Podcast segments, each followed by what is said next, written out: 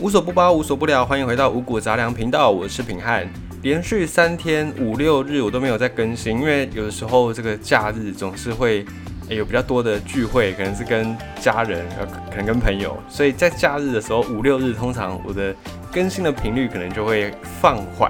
啊，或者就干脆就不更新了。那在周间呢，我就尽量一到四，每一天我都尽量会放一篇上来，然后也是跟大家。有一个互动啦，然后也当做我自我鞭策、自我约束、自我纪律规律的一部分。那今天马上要进行到第十四集，一样就符合这个频道的精神，无所不包、无所不聊。所以，我们今天的主题呢，也是非常的跳痛，跟之前前面十三集完全没有任何的关联。今天要分享的是 AI 跟梦之间的一些爱恨纠葛。因为 AI 这个事情呢，我们可以知道很多的科技啦，很多的。新的应用领域不断的出现，比方说车子，以前的车子很简单，就是方向盘嘛、引擎嘛、油门、刹车、排挡杆，就这样子，离合器，哦，就非常构造很简单。但现在的车越做越复杂，自从那个特斯拉开始量产之后，你有没有发现？诶，你不买特斯拉，你买其他的车辆，也是开始有很多的电子配备放在其中，而且呢，这个电子配备你不要还不行，因为变成是标准配备。比方说，现在越来越多车开始强调，他们也有自动辅助驾驶，哎，应该说辅助驾驶系统 Level Two 的这个系统，这个是特斯拉目前全车系都有的一个标准配备啊，包含可能有车道偏移，你可能开在中线，本来开在中线，然后你偏移掉了，那它会自动的帮你侦测到你的标线，然后发现你偏移了，它就会帮你拉回来，自动去调控你的方向盘，所以变成智慧驾驶。开始要逐渐的发展应用在车子上面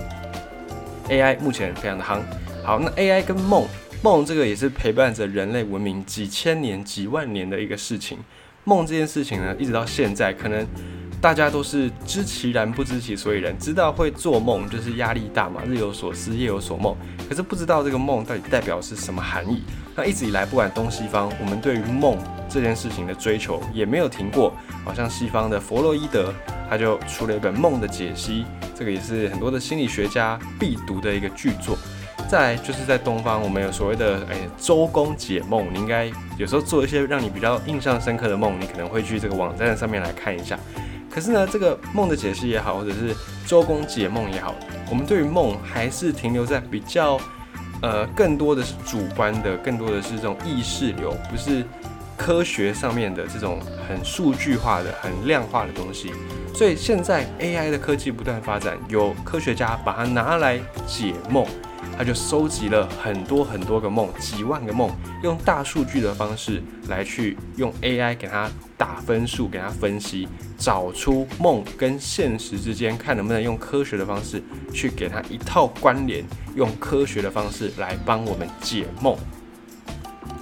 讲到梦呢，诶。各个文明对于梦的看法都不太一样。这个这个知识我在那个白天的节目上也经常会跟大家分享。好，就是在日文这个里面，日文的梦叫做优美，就是翻译成汉字是幽冥的意思。这个幽冥就是在日本他们古代古日本的文化里面觉得说，哎，人在做梦的时候就好像是去了一趟幽冥界，去了一趟灵界。那这边所讲的幽冥界所讲的灵界呢，是一个中性的词，它。既不像天堂那样带有一个正面的，也不像是地狱一样带有负面的，它比较接近我们华人比较熟悉的概念，就是阴曹地府。而这华人的信仰里面呢，我们的传统信仰里面，觉得人死后呢会进到阴曹地府去，先让阎罗王来审判，啊，再决定你是去天堂还是要去地狱。所以幽美这个幽冥在日本他们的文化概念里面。比较类似我们的阴曹地府，就是你去阴间受审的地方。那日文日本对于梦，嗯，我觉得他们用了另外一种比较相对来说科学一点点的讲法，用幽冥来去讲述这样的一个概念。因为呃，在某些宗教里面，不管东西方，在某些宗教里面，哎，确实是相信说人的死后是有另外一个世界的。哦，比方说古埃及，他们就相信人死后呢。会去到另外一个世界，然后再经过那个世界的一些审判啦、考验啦，然后有朝一日，这个死掉死去的人他会再回来，他的灵魂会再重生。所以古埃及人他们就做木乃伊，把人的肉身给它保存好，就是希望说有朝一日，当这个人的灵魂他再回来这个世界的时候，他能够再用他的这副肉身重新的再活一次。就是古埃及他们也相信这样的一个世界观，一个生死观。好，这边扯远了，我们再回到现在在 AI 跟梦之间连续的这件事情。在英国跟意大利的科学家，他们建造了一个 AI 数据库、AI 工具。啊，这个实验室叫做 Nokia Bell。这个实验室里面的科学家呢，就打造了一个 AI 工具库，然后也把他们的研究成果放在英国皇家学会开放科学的期刊上面。研究发现，“日有所思，夜有所梦”这句话，诶，是真的有根据的。哦，是科学家他们称为一个连续性假设。就是科学家认为，我们的梦其实某一种程度上来说，是我们现实生活的延续。而这一点呢，我想就算不用科学，我们应该也都能够认同。因为在梦里面，你就会常常梦到一些你可能白天想到的人，也许你想到这个人的时候，只是一个片刻、一个闪光、一个念头，可是他就出现在你的梦里面。哦，甚至是就想到一个什么事情，晚上你马上就能够梦到，或者是你最近在担心的一些事。所以梦是现实生活的延续。我想，不管是从科学的角度来看啊，或者是从我们个人比较主观的意识角度来看，都不会去否认这个问题、这个命名。那在这个科学家他们打造的 AI 资料库里面呢，因为过去对心理学家来说，要分析梦是一个非常耗费时间而且耗费精神的任务。诶，并不像是你去看什么周公解梦啊，找几个选项啊，比方说我梦到。梦到火山爆发代表什么意思，并不是像这样马上就能够解释你的梦的。从科学的角度，从心理学家他们的观点来看，你要解梦，哎，是蛮难的，而且很耗费时间，很耗费精神。所以呢，他们就透过大数据去收集很多很多成千上万个梦，然后也用了一个演算法来去分析这些梦。做梦的人，他们记录下自己的梦境，然后跟他们面对到的一些状况，然后把它做连接。那这个资料库，这个数据库也在线上是对外开放的，你可以在这个资料库里面找到全世界每个不同的人他们的梦境故事。你可以搜寻 Dream Bank，D R E A M B A N K 梦境银行哦，Dream Bank，你就可以找到这个相关的资料库。那在这资料库里面来留言自己的梦的人呢，从七岁到七十四岁都有啊，有一个还曾经是参加过越战的老兵，他退伍之后就把这。这个地方记录了他的梦，有四百六十三个他自己提供记录的梦，哦，其中九十八个就是关于越战之后做的噩梦。所以现在有有人啊，有一些科学家也发现说，在这个数据资料库里面，可以提取一些素材、一些资料来研究所谓的创伤后压力症候群，就是 PTSD 这个创伤后压力症候群，当成一个非常宝贵的资源，因为很多参加过战争的人，哦，这些退伍的老兵。在事后回忆录或者是一些采访呢，或多或少都会表现出一些，呃，可能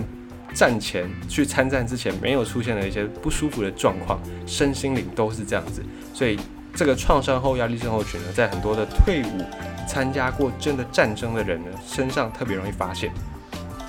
那再来这个系统也可以帮助心理学家们快速的辨识辨别某一些异常的梦。有时候你做这个梦呢，可能是暗示你正处在某一种压力状况当中，或者暗示你的心理健康出了一些问题。这个都可以透过这个大数据这个系统来帮心理学家快速的知道，诶，你有没有在一些压力当中，或者是你的心理素质是不是不 OK 等等。那 AI 解梦，它除了提供数据来给心理学家、给科学家分析判别之外，AI 它本身。这套工具也可以解梦，比方说，在这个数据资料库里面呢，就有一个十几岁的小女孩叫做 Lucy。Lucy 她的梦呢，就是呃也是非常天马行空，非常千奇百怪，有各式各样的生物啊，恐怖的红色怪物等等啊，就包围她在一间房子里面看电视，然后就发现她周围很多这种恐怖的红色怪物想要闯进这个房子里面去。那 AI 系统就分析了数据里面其他的二点四万多份的梦境报告，然后去解析了 Lucy 这个小女孩她的梦境，最后解析出来结果是认为 Lucy 做这个梦可能是因为她正处在青春期，然后对青春期会有一种焦虑，这个焦虑反映在梦里面，就是她看到的这些景象。所以这个 AI 它不只是可以提供数据，它还会主动的来解梦，可以把梦里面呢。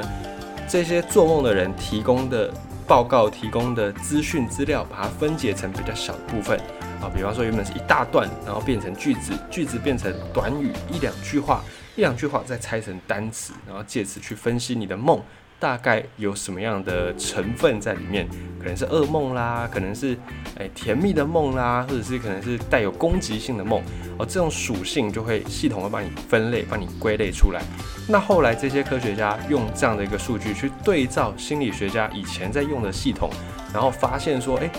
心理学家给出来的分析跟这个梦的系统提供出来的分析八九不离十，而两者结果相关率。大概是百分之七十六，就七成多的准确率。所以你用这个梦境系统，它大概就能够帮你的梦做一个简单的判别、分析跟归类。那他们也做了一个另外一个网站来呈现梦的解析这个效果，就是他用了一些树叶的概念、树状图去把这个梦的属性、梦的结果呈现出来。如果你有兴趣，你可以搜寻这个网站，叫做 The Dream Catcher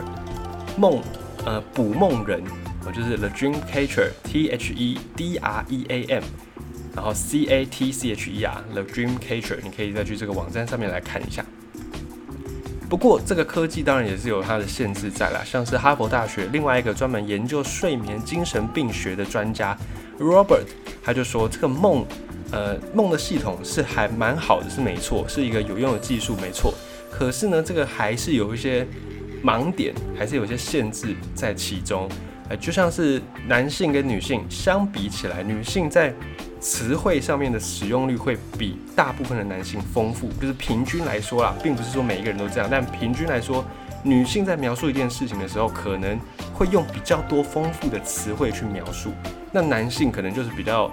呃平铺直述，比较直观，比较直接，不会用太多的比喻等等，所以。